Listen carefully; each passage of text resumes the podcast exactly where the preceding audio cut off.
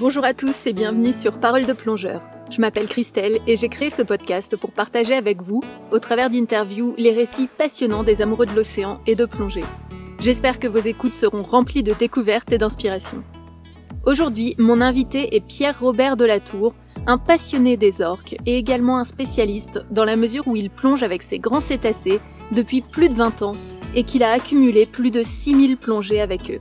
Il a d'ailleurs écrit un livre à ce sujet, Frères des orques, et participé à des courts et longs métrages, dont notamment celui dénommé Le peuple des orques.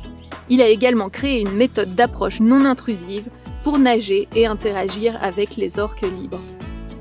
Dans cet épisode, nous abordons de nombreux sujets tels que les voyages plongés avec les orques, le problème de la captivité ou la compétition avec les baleines à bosse. Bonne écoute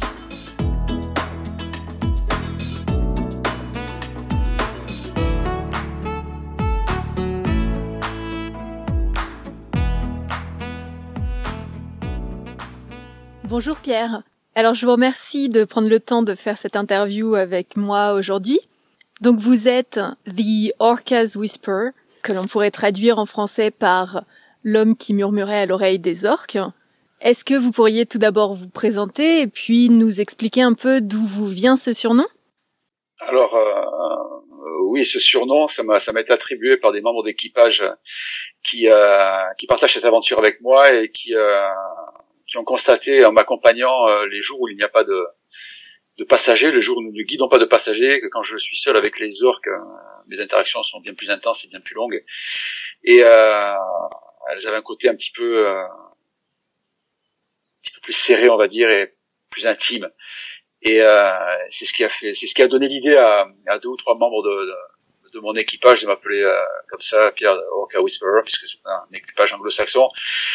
Ce qui est assez compliqué à dire avec mon accent euh, français et euh, qui peut être traduit par euh, celui qui murmure à l'oreille des orques, c'est très long et c'est un peu un peu ennuyeux, mais bon ça ça me colle un peu à la peau. Euh, J'ai préféré celui d'avant, euh, Orcaman, ça, ça a un petit côté euh, Spider-Man, mais euh, avec avec les orques, c'est plus facile à dire, mais bon voilà, c'est celui-là qu'on m'a collé. Euh, vous n'êtes pas le seul à avoir des difficultés à le dire. Hein, je... Ah, je sais pas comment il faut. Hein.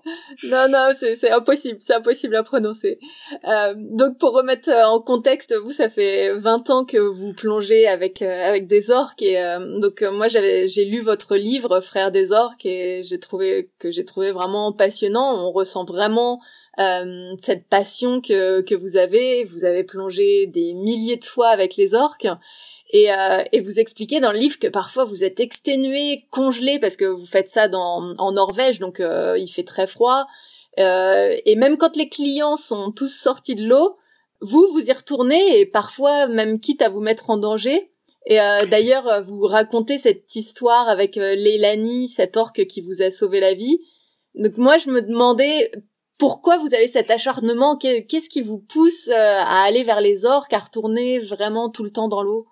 Les voir Alors c'est euh, c'est le mot vous l'avez prononcé, c'est le mot passion, une passion dévorante qui, qui m'a attrapé il y a 22 ans de ça et qui me conduit euh, qui chaque hiver à, à, aller les rencontrer en Norvège. Alors pas de chance, hein, c'est pas en été aux Bahamas, c'est en hiver en Norvège. -hmm. La température de l'air est froide, la température de l'eau est très froide et c'est vrai qu'on est exposé donc à, aux intempéries. Euh, c'est pas facile et, et, et, les saisons sont longues et au fil des journées, passer à, à nager avec les orques, je perds beaucoup d'énergie. Et euh, il arrive que les fins de saison soient difficiles. Effectivement, vous avez fait mention de ce passage que je décris dans le livre euh, où, euh, où je fais, j'ai clairement une perte de conscience euh, sous l'eau et qui était due à la fatigue. C'était même pas une syncope. Hein. C'était à un moment donné, il y a tout qui s'est débranché. Je sais pas ce qui s'est passé. Et je me suis senti remonter avec le chant des orques dans les oreilles. Je sais pas si elle était là présente ou si c'était juste dans ma tête. Mais en tout cas, clairement, cette, euh, ce jour-là, cette orque m'a sauvé la vie, qu'elle qu soit présente physiquement ou que, que, les sons aient été réels ou que ce soit juste quelque chose d'imaginaire dans ma tête. Il y a, il, il y a un son qui m'a sorti de cette transe, de cette, de cette, euh, de cet état dans lequel j'étais, qui, qui, qui, me faisait glisser vers, vers, vers quelque chose qui aujourd'hui me m'effraie, enfin m'effraie, euh, parce que je, je pense que l'issue était fatale à ce moment-là. Et alors, est-ce que, parce que vous m'avez dit que vous vous intéressiez beaucoup aujourd'hui aux sons émis par les orques, que c'est d'ailleurs quelque chose que vous étudiez, que vous planifiez d'étudier, et est-ce que cet événement ça a été un événement déclencheur euh, dans cet intérêt que vous avez pour les sons émis par les orques? Alors c'est que c'est passé la même année, mais ce n'était pas l'élément déclencheur. L'élément déclencheur, ça a été euh, en décembre. Donc c'était la première fois que j'ai utilisé l'hydrophone pour tester, pour voir qu'est-ce qui se passait sous l'eau. Euh, vous savez, en Norvège, les nuits sont très longues en hiver et euh, les journées des fois se finissent à 14 heures, surtout en décembre. Et ça nous laisse de longues plages. Et là, euh, à cette époque-là, on avait les orques qui étaient très près de notre de notre quai, quelques centaines de mètres, des fois quelques dizaines de mètres. On pouvait même les apercevoir depuis le quai. Et j'ai eu cette idée un peu folle de d'investir dans un hydrophone et d'amener mes, passagers comme ça sur la barge en aluminium, de faire les quelques centaines de mètres qui nous séparent de l'endroit où on avait localisé les orques. Et les baleines à bosse et de plonger mon hydrophone avec un speaker, euh, un Bose. Et, euh, et le son qui est monté des profondeurs était d'une beauté euh, saisissante, c'était c'était magique, majestueux. Et, c'est le jour où j'ai compris qu'effectivement j'étais passé à côté de quelque chose d'important. toutes ces années passées à explorer le comportement exploratoire des orques face aux plongeurs, d'étudier leur langage corporel, d'essayer de déceler les signes dans leur langage corporel qui permettaient de voir à quel moment ils étaient disposés à interagir ou alors quand ils refusaient l'interaction, c'était peut-être un travail passionnant.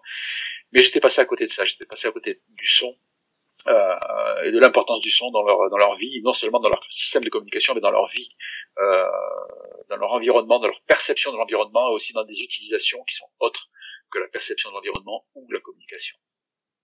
Et d'après vous, à quoi ça pourrait servir d'autre euh, ce son à part la perception de l'environnement et la communication?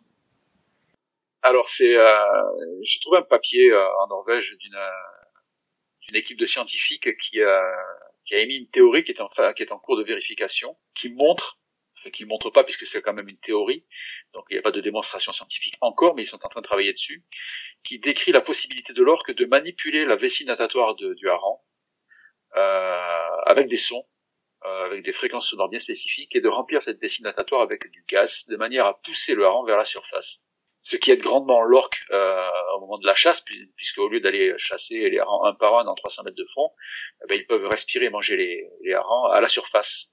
On a toujours pensé que c'était en dansant autour, que c'était en montrant le ventre blanc, en mettant des sifflements, mais on n'avait pas véritablement perçu l'importance de ces sifflements.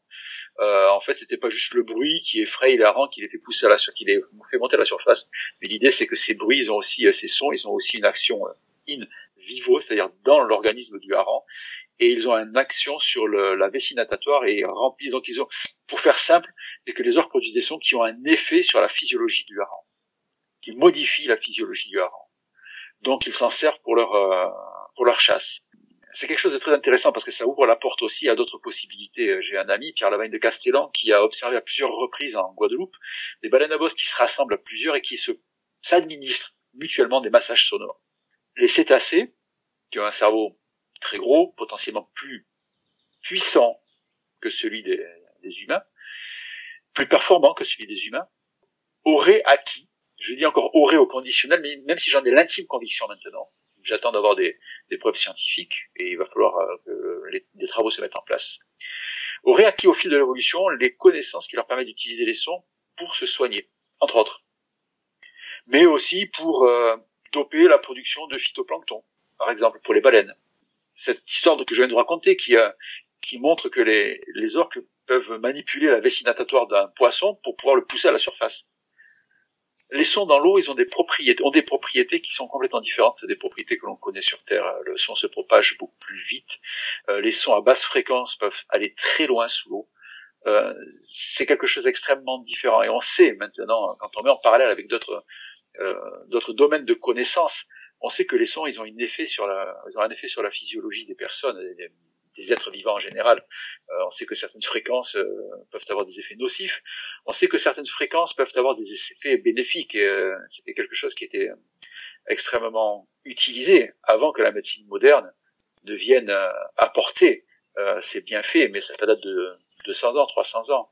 Euh, les peuples premiers utilisaient les sons, les chants chamaniques, le bol tibétain, c'était les effets du son sur, le, le, la physiologie et notamment sur, sur la santé des gens est quelque chose de très connu.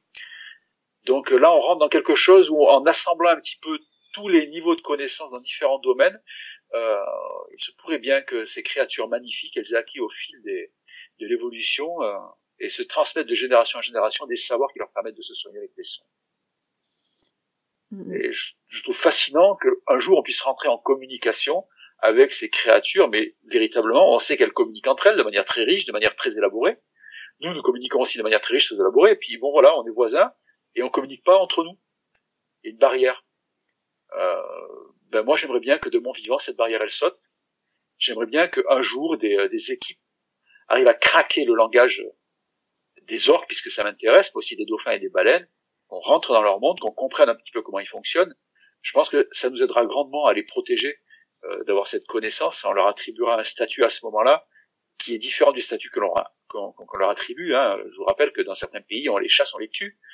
Euh, au Japon, on chasse, on tue les dauphins les baleines. En Islande, même en Norvège, on chasse des baleines. Hein. pour moi, c'est quelque chose d'effroyable.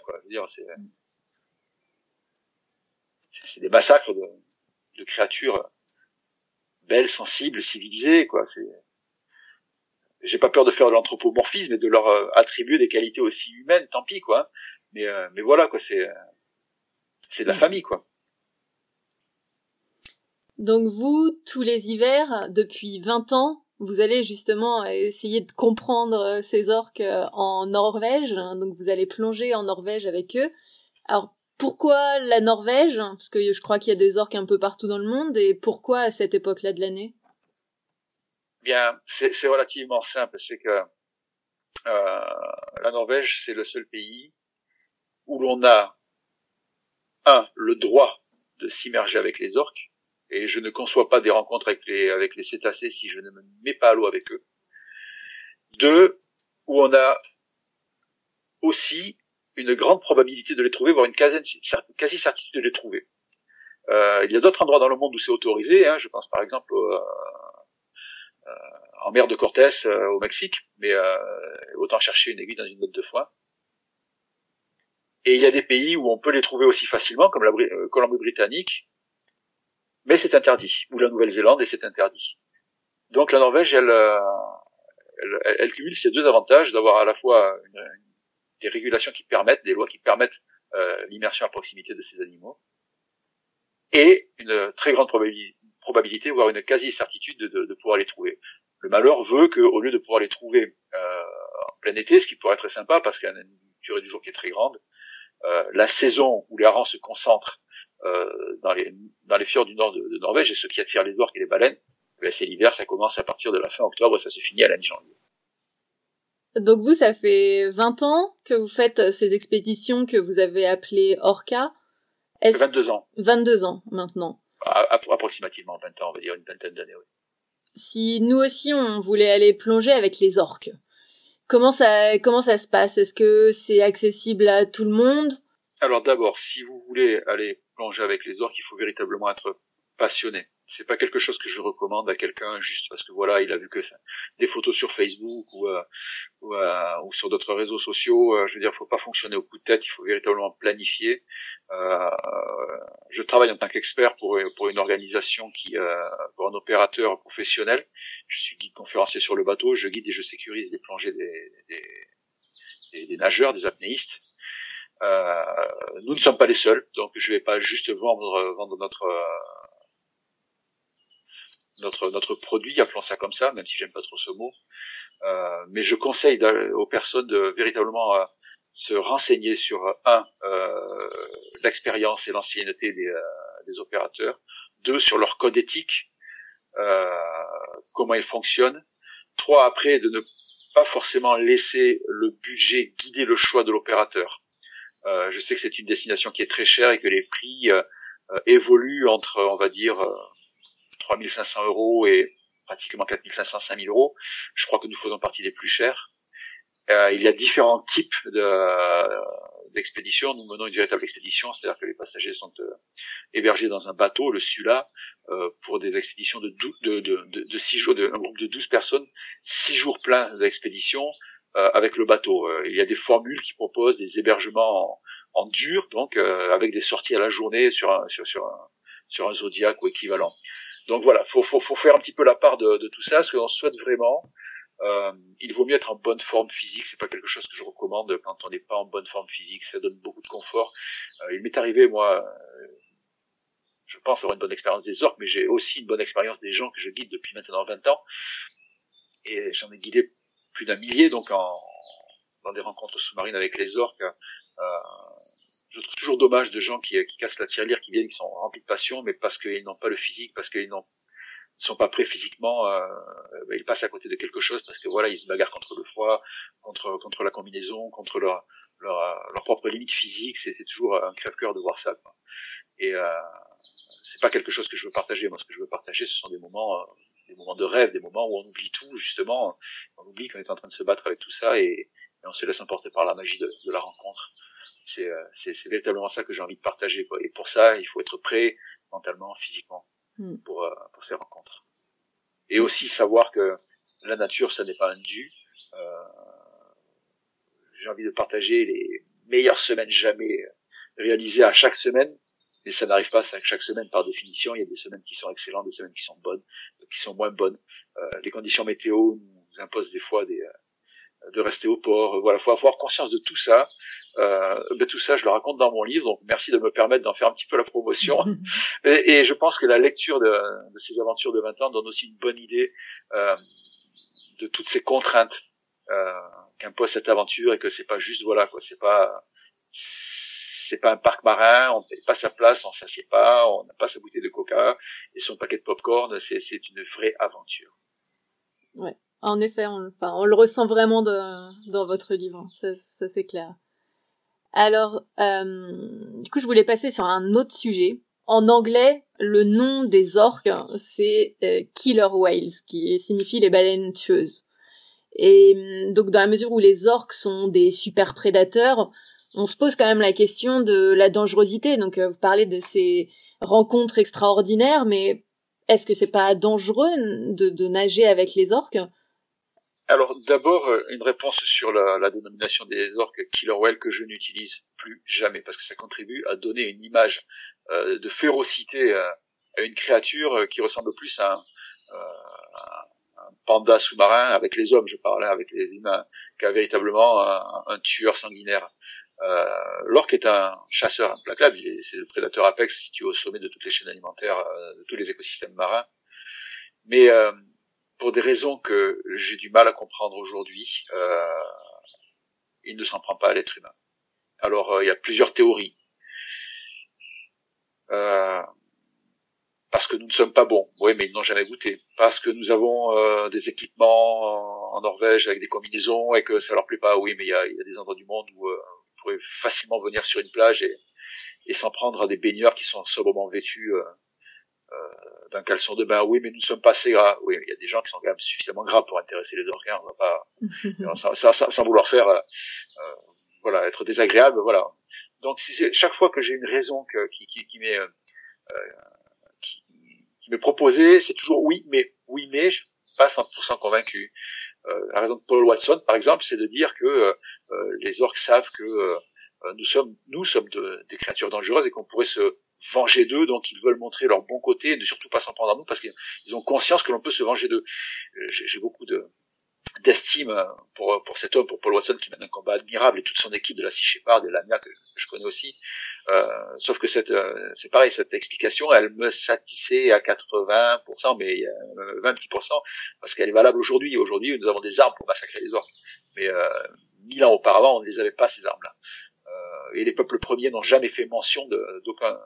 Il y aurait des légendes au sujet de ça hein, sur les orques. Au contraire, les orques font partie de créatures fascinantes, euh, amicales, au même titre que les dauphins ou les baleines.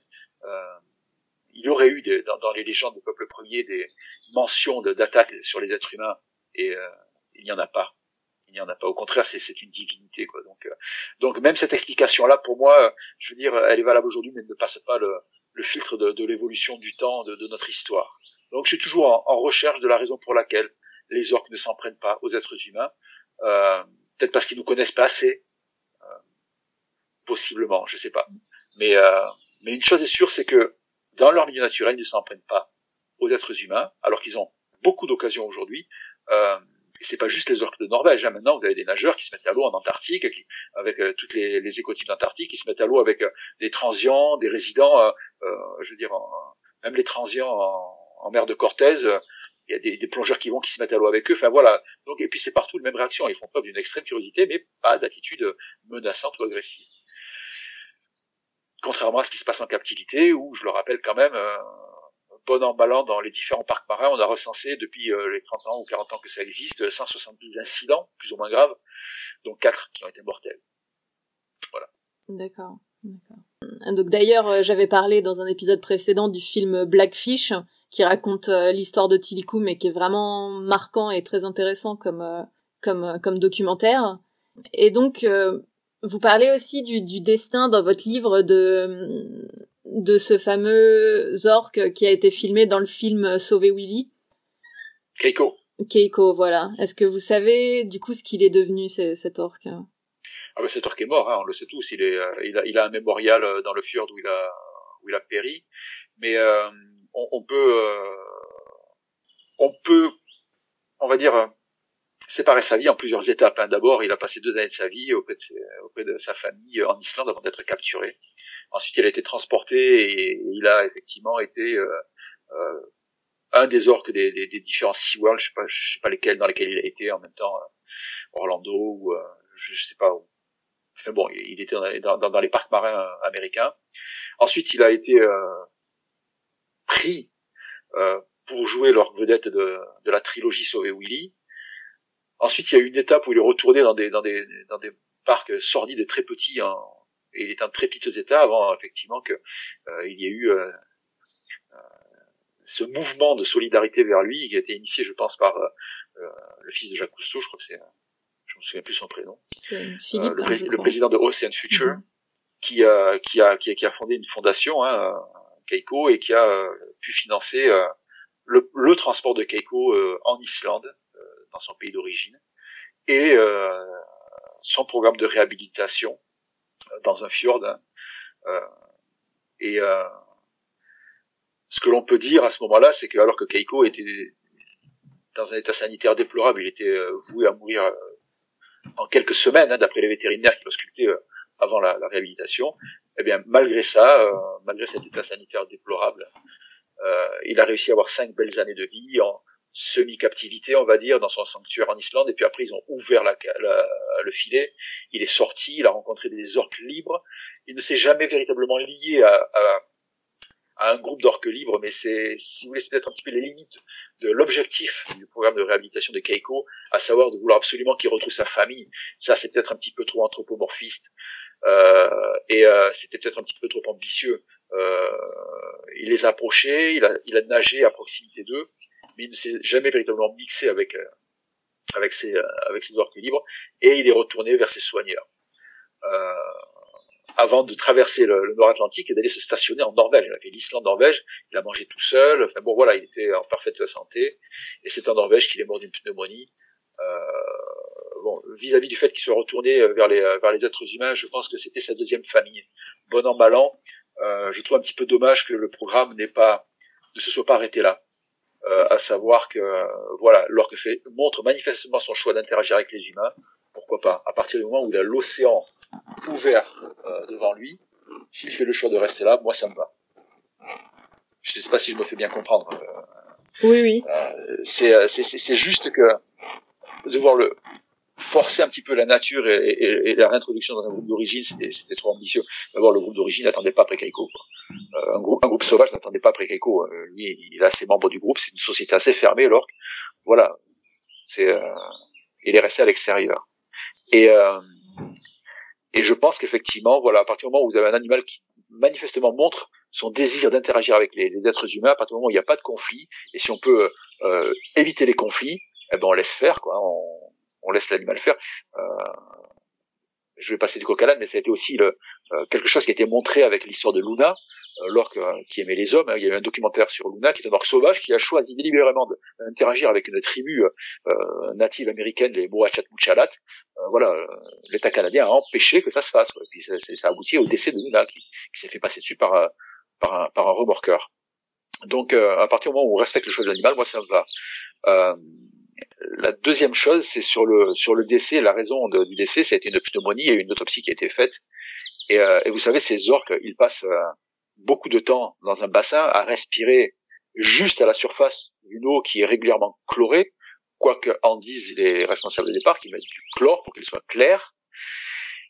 Et c'est du chlore qui est artificiellement mis, c'est pas comme du chlorure de sodium, hein, c'est euh, c'est pas c'est pas du sel euh, comme ça, c'est c'est aussi d'autres formes de chlorine comme de l'hypochlorite, enfin d'autres euh, qui sont comme de la javel par exemple, qui, qui sont qui, qui, sont administrés dans dans ces eaux. Et, euh, et je pense que ça crée des lésions pulmonaires chroniques qui font que, euh, effectivement, après, euh, ben, au bout d'un certain temps, ces animaux, ils, ils développent des lésions pulmonaires graves et finissent par en mourir, quoi. Alors après voilà, hein, faut pas poser la question à un vétérinaire d'un parc va vous dire que je suis un guignol en disant ça. Mais j'aimerais bien faire les analyses quand même parce que j'ai fait des autopsies de mammifères marins. Je voudrais bien qu'on les fasse ensemble pour voir ce qui se passe à l'intérieur et que face à face, ces personnes-là me disent voilà il se passe ci ça ci ça. Ça j'aimerais bien qu'on les fasse ensemble. Mm-hmm. Ouais. Alors pour euh, changer un peu de sujet, dans votre livre, vous parlez de, beaucoup d'orques en leur donnant des noms, Anna, euh, Heiko. Qu'est-ce qui vous permet de reconnaître un orque? Est-ce qu'il y a un signe qui est distinctif? Alors, les biologistes marins, ils utilisent la technique de la photo-identification. Donc, ils prennent des photos et après, euh, ils font des catalogues de photos, sachant que les orques vivent en famille. Et euh, mais ça nécessite de prendre les photos et puis après d'explorer dans le catalogue. Euh, vous avez des petites marques comme ça qui sont pas toujours très visibles sur l'aileron dorsal, des fois sur la selle, cette espèce de partie grise comme ça, un petit peu en forme de selle qui est sur le dos des orques. D'autres cicatrices apparentes, tout ça. Et sur l'aileron des grands mâles, souvent, on voit des des marques qui sont un petit peu plus prononcées et on peut les surtout les reconnaître de loin. Euh, donc on sait à quelle famille on, a affaire quand on reconnaît un grand mâle ou quand on reconnaît un, un or qui a un aileron caractéristique comme ça de loin. Et euh, c'est la manière qu'on a de les reconnaître. Maintenant, moi je vous avoue qu'il y a deux ou trois orques que je connais, donc euh, Anna, que je n'ai pas depuis longtemps, Leilani, euh, Mia. Euh, quand je vois une jeune femelle qui s'approche du bateau, je sais déjà qui c'est. Rien que le comportement, je sais déjà qui c'est. D'accord, donc c'est plus comportemental que voilà, à ce moment-là, c'est la manière d'arriver mm-hmm. sur le bateau, c'est comportemental, oui. Dans votre livre, vous parlez aussi euh, beaucoup de, de, ces grands rassemblements lorsque vous voyez euh, beaucoup d'orques, mais aussi énormément de, de baleines. C'est un truc, enfin, ça, a l'air incroyable. On a, on a même du mal à euh, croire. c'est un phénomène récent. Hein, les baleines à bosse, les baleines à bosse avec les orques, c'est un phénomène récent. Il faut savoir que pendant toutes les années Tisfjord, c'est-à-dire jusqu'à l'année globalement 2008, euh, il nous arrivait de voir une baleine à bosse euh, au milieu du Vestfjord, on était comme des fous parce qu'on n'en avait jamais vu ça. Euh, il n'y a que depuis que les orques en, hivernent, que les harengs hivernent plus au nord et que les orques donc les suivent dans la région de Andenes, Seignac, Tromsø et maintenant Chervey, qu'ils sont ensemble, véritablement ensemble. Et, et c'est un spectacle saisissant. Les, rassemblements d'orques, c'est un spectacle saisissant, véritablement. Hein. quand les conditions sont belles, et souvent c'est le cas, euh, c'était le cas dans, dans notre fjord, il y avait des ailerons à perte de vue, un fjord qui est la surface qui est comme un miroir. Vous entendez des souffles et le soleil qui se couche à ce moment-là. Euh, je vous dire qu'on, je vous jure qu'on passe un bon moment à ce moment-là. On sait même plus où regarder. et il y en a tellement qu'on a, qu'on a même plus envie d'aller à l'eau euh, parce qu'on on, on, raterait ça. Quoi. Donc on a envie de rester sur le bateau et de, et, de voir ces, ces, ces, centaines, ce sont des centaines d'or qui étaient à perte de vue, quoi, euh, qui sont tranquillement en train de tourner quand les repas sont finis. Ils sont en, dans des mouvements sociaux. Euh, des jeux, il y a aussi des, des rencontres euh, pour la reproduction. Euh, et, et, voilà, vous avez, vous avez ça et vous entendez rien d'autre, le moteur est à l'arrêt. Et, et voilà, on passe des bons moments, oui. Et maintenant, avec les baleines à bosse, c'est encore un petit peu autre chose, parce que les baleines à bosse, elles sont sur leur, les Anglais disent le feeding ground, elles sont sur leur aire d'alimentation. Euh, elles ont euh, quelques semaines pour pour se faire bien du gras, donc euh, elles sont extrêmement occupées, elles se, elles se baladent en, en organisation sociale qu'on appelle le humpback train. Elles sont rassemblées comme ça, comme un train, comme une armée. Et elles sont toutes ensemble en train de manger du hareng. C'est quelque chose de saisissant, quoi. Et, et, et elles donnent une impression de puissance. Vous savez, on parle de l'orque, hein, le, le, prédateur apex des océans, mais je veux dire, depuis qu'on voit les baleines à bosse dans cette organisation sociale, euh, croyez-moi, c'est, quelque chose à côté de. On n'en parle pas souvent de l'organisation sociale des baleines à bosse. On parle surtout du souffle, euh, la manière dont. Mais euh, c'est, euh, c'est aussi une société parfaitement organisée très stable. Euh, les individus sont solidaires. Vous avez des escortes qui accompagnent les mères, les petits. Enfin bon, c'est c'est impressionnant. Hein. Euh, la baleine à bosse, c'est moi je tombé amoureux de la baleine à bosse aussi hein, depuis que j'en vois. Malgré ça, euh, vous avez écrit dans votre livre que c'était eh, c'était quand même une menace pour les orques en Norvège. Alors bon, déjà c'est euh, quand je dis que je tombe amoureux de baleine à bosse, j'ai failli être embrassé par une baleine à bosse la semaine dernière. J'en venais pas large. Elle a, elle, elle été quand même suffisamment bienveillante pour se faire une rotation de son corps dans son axe de nage pour soulever sa nageoire pectorale, sinon je la prenais en plein dans la poire. Hein. Et, euh, et, là, je pense qu'il m'aurait manqué quelques dents aujourd'hui. Mais euh, parce que bon, ben voilà, quand elles attaquent sur le banc de hareng, elles sont en pratiquement pleine vitesse. Elles, elles, ouvrent la bouche en grand et elles ferment et puis même les orques se poussent. Hein, donc euh, c'est euh, si nous on est au milieu, ben ça s'arrête pas. Quoi. Vous avez 30 tonnes lancées, ça s'arrête pas comme ça. Hein. Vous avez les orques qui peuvent tourner euh, sur, sur, un mètre, les baleines à bosse elles tournent pas sur un mètre. Hein. C'est 30 mètres tout droit. Si vous êtes au milieu, ben voilà quoi c'est quelque chose dont on tient compte en fait. Et bon, là, on était surpris parce que il y en avait pas, et puis tout d'un coup, ils sont sortis, euh, on sait pas d'où. Mais euh, d'habitude, quand il y a des baleines à bosse, euh, on se met pas à l'eau dans un feeding, c'est des baleines à bosse. Ça, c'est clair. Nous, euh, c'est pas notre politique, hein, parce qu'on sait que ça peut finir comme ça, quoi. Et et les interactions avec les avec les avec les orques, c'est quelque chose qui était qui au début était un petit peu était un petit peu mal compris en fait. Moi, la première fois que je suis rentré dans le fjord et que j'ai vu à la fois des baleines à bosse et des orques chassés dans le banc de hareng, euh, j'ai vu une forme de collaboration, coopération, et j'étais un petit peu euh, dans, une forme de naïveté, quoi. Regardez comme c'est beau la nature, ils coopèrent pour manger des harengs, comme ils sont intelligents, c'est pas comme nous, blabla. Bon, la première fois que j'ai mis le masque, que j'ai été dans un feeding et que j'ai vu ça, j'ai tout de suite compris que ça n'avait rien à voir avec euh, une quelconque collaboration, mais qu'on était face à une, une féroce compétition entre ces deux espèces et que ben, la bosse, c'est le boss, hein. c'est elle qui commande. Hein. Et, et, quand on voit les orques faire le tour avec plus que du respect, on se dit que véritablement, euh, c'est elle qui contrôle tout. Quoi. En fait, ce qui se passe, c'est que l'orque descend. Euh, sa technique de chasse, c'est que vous avez un tapis de hareng au fond du fjord, et quand ils sont en 200, 300, 400 mètres, et les orques vont descendre, vont isoler une petite boule de hareng qui fait peut-être, je sais pas, 4-5 mètres de diamètre, ils vont la pousser à la surface. Une fois que la boule est à la surface, les orques peuvent commencer à manger, comme ça ils peuvent respirer, manger, respirer, manger. Donc ça leur évite de descendre à 300 mètres pour attraper un hareng. Sinon, je veux dire, le coût énergétique serait euh, serait bien trop important. Eh ben, quand les orques ont rassemblé la boule de hareng à la surface, les baleines à bosse qui sont à côté, elles arrivent, elles gobent la boule. Et les orques se retrouvent avec le fruit de peut-être une heure de travail anéanti.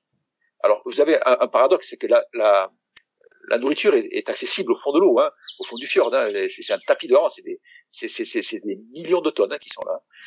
Et les orques, ben, ils peuvent pas s'alimenter correctement, ils peuvent pas utiliser leur technique de chasse parce que les baleines à bosse les spolient à chaque fois.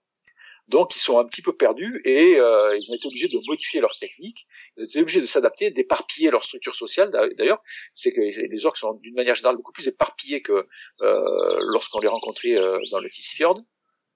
Et ils ont modifié leur technique de chasse, que euh, le carousel feeding euh, initial, qui était une chasse un petit peu statique hein, à la surface, est devenu ce que j'ai décrit comme étant le rush feeding, c'est que les orques font bouger la boule de à toute vitesse pour mettre les, les baleines à bosse dans le vent en fait.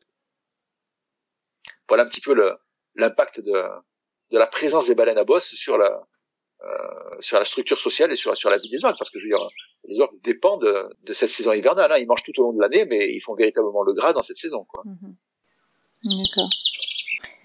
Merci beaucoup pour tout ça. Est-ce qu'il y aurait un dernier mot que vous voudriez dire J'aimerais, j'aimerais convaincre euh, vos auditeurs de l'importance de protéger les océans. Il y a un grand homme qui s'appelle Paul Watson qui dit si les, océans meurent, nous mourrons.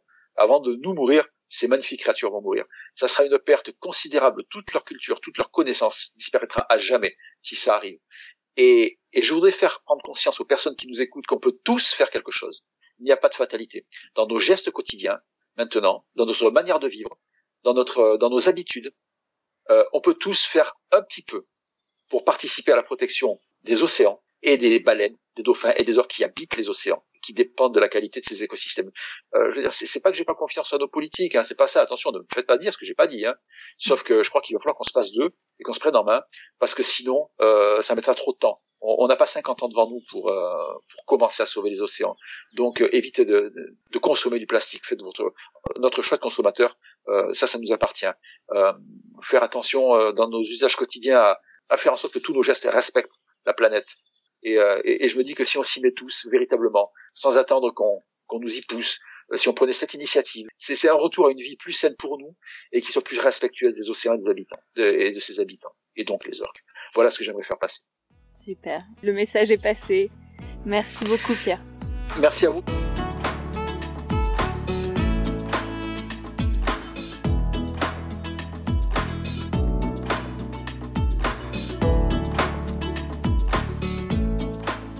Cet épisode est terminé. Merci de nous avoir écoutés. Parole de plongeur, c'est un épisode toutes les deux semaines, le mardi. Alors pour ne rater aucun épisode, abonnez-vous au podcast et surtout dites-moi ce que vous en pensez. C'est ce qui va finalement m'aider à améliorer mes interviews. Vous pouvez aussi trouver des photos de mes invités et des informations utiles sur le podcast, sur la page Facebook Parole de plongeur et sur le site internet www.paroledeplongeur.com. Si vous avez une histoire à me raconter, que votre parcours peut inspirer les autres ou que vous souhaitez aborder un sujet en particulier, contactez-moi à info at paroledeplongeur.com. Un grand merci à Frédéric Bro pour l'aide qu'il m'apporte pour la réalisation de ce podcast. Et merci également à Sacha Ende qui a composé la musique que vous entendez. À très bientôt!